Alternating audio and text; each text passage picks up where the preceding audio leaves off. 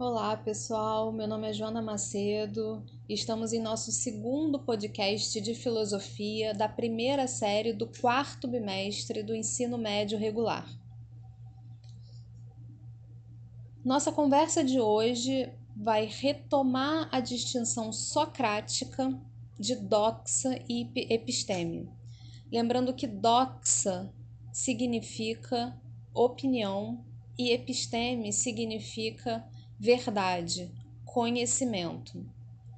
Esse debate entre doxa e episteme é um debate bastante importante dentro da filosofia e que Platão vai retomar a distinção que Sócrates havia feito entre doxa, que ele atribuía à atuação dos sofistas, que não estavam preocupados com uma argumentação verdadeira, mas sim com a opinião, segundo Sócrates, e a episteme, que seria a essência, a verdade dos conceitos, a verdade das ideias. Platão retoma essa diferenciação que Sócrates fez, mas apresentando a teoria das ideias que se constituiu numa teoria dualista entre o mundo sensível e o mundo inteligível. O mundo sensível seria o mundo das coisas, seria o mundo real, o mundo que a gente vive. E ele é sensível porque nós podemos tocar, nós podemos sentir as coisas, os objetos. Platão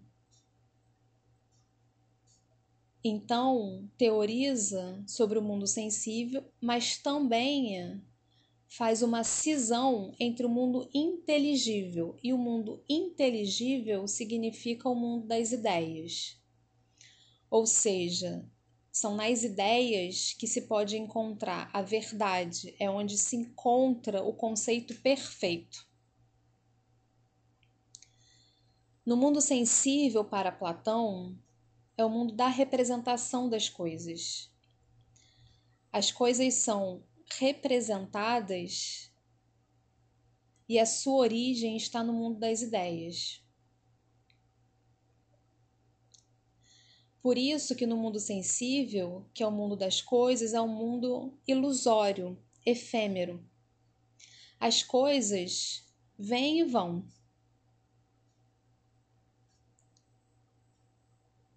Mas as ideias permanecem. Então, por exemplo, as coisas belas.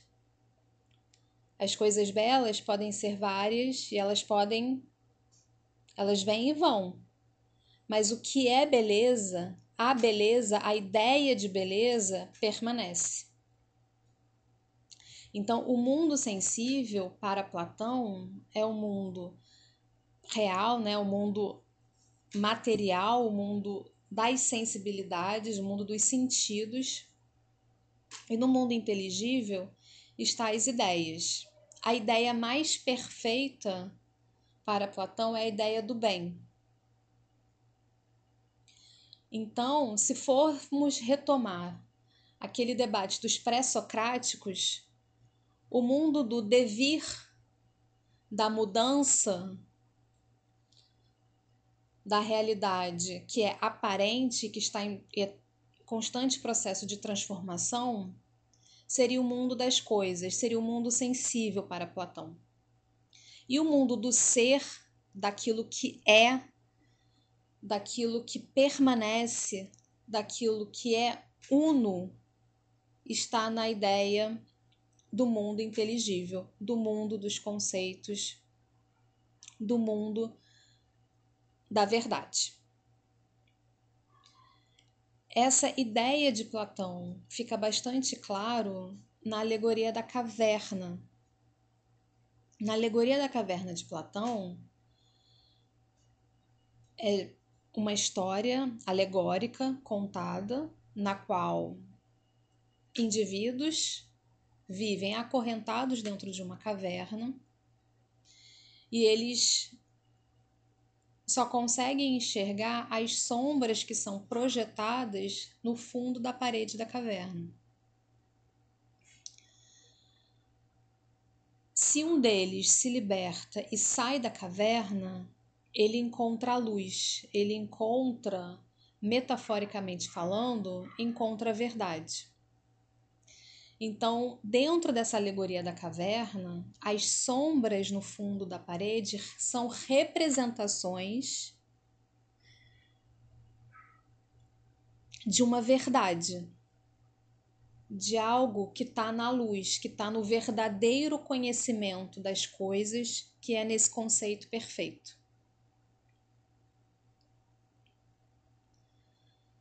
Então, entre o mundo sensível e o mundo inteligível, Platão admite que no mundo inteligível se encontra o verdadeiro conhecimento, que está no mundo das ideias, no mundo do que é, no mundo do ser. Para dar um exemplo da diferença entre o mundo sensível e o mundo inteligível, podemos falar sobre a beleza. Né? Existem coisas que são belas, existem várias coisas que são belas, mas o conceito de beleza é um conceito único. Da mesma forma, podemos falar de coragem, de justiça. Existem coisas e ações que podem ser justas, que podem ser corajosas. Mas as ações são passageiras, a ideia de coragem e a ideia de justiça é uma ideia una, é uma ideia imutável, que é isso que representa o mundo inteligível para Platão. Então ficamos por aqui. Até breve e se cuidem.